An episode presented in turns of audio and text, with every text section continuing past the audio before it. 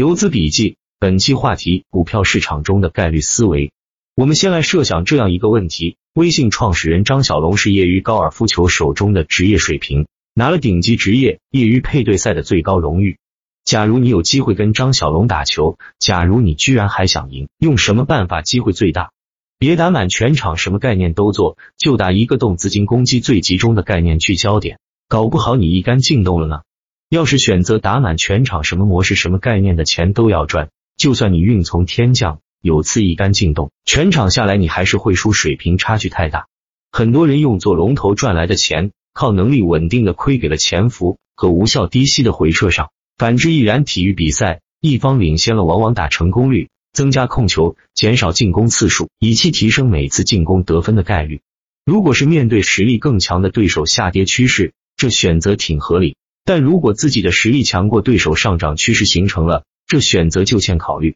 强的一方领先，上涨趋势形成板块或指数连续阳线效应，应当保持进攻频率，双方攻守的次数越多，才对自己有利的实力对比才越发挥出来。你进攻次数多，围绕主线反复高抛低吸，虽然对方也多，但来回越多，概率对你越有利，因为趋势向上，量能充沛。如果你想稳，减少进攻次数，看到拉升不敢买。相等回调，虽然也减少了对方的进攻次数，但对方跟你孤注一掷，最后忍不住了追高梭哈一把，经常就是这样翻盘，不仅踏空，还大面回撤，概率越是稳稳的不站在你这一边，若是趋势和情绪低迷阶段，越要孤注一掷赌运气。相反，如果你是张小龙，如果你是拉斯维加斯赌场强势阶段，如果你是西班牙足球队有高胜率模式打法，那就没有什么好急的，沉住气，慢慢来。靠概率和水平就行的事，别赌运气。上面这段话具体包含二层含义：第一层，从实力出发的选择，有人着眼长期，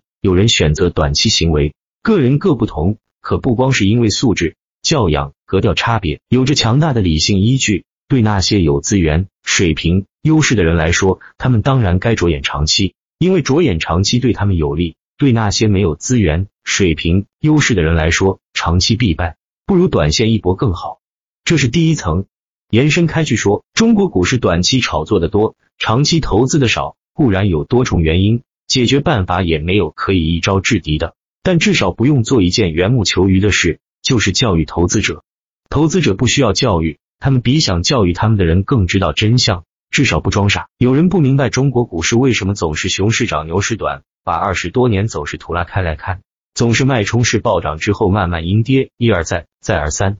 其实没什么不好理解的，好不容易赌对一次，你不拿钱走人吗？这个世界看起来正处在一个大变化的早期，全球化退潮，共识耗散，分歧极化，经济承压，社会焦虑，处处都如此。我们已经熟悉的状态形成于两重合力：一九七八年以来内部改革带来长期增长，一九九一年冷战结束以来的大缓和带来全球化的突进。今天两重合力都在改变，焦虑四处蔓延。关于未来唯一可靠的预测，就是它变得难以预测。我要分享的第二层就是耐心是重点，浮躁是大败笔。如果未来变得更动荡，你反而更有条件沉着一点。好比赌场把老虎机全部撤下，换成了二十一点牌桌，概率从稳定对你不利的状态切换到了不稳定状态，大多数时候还是对你不利，但不时出现机会降临。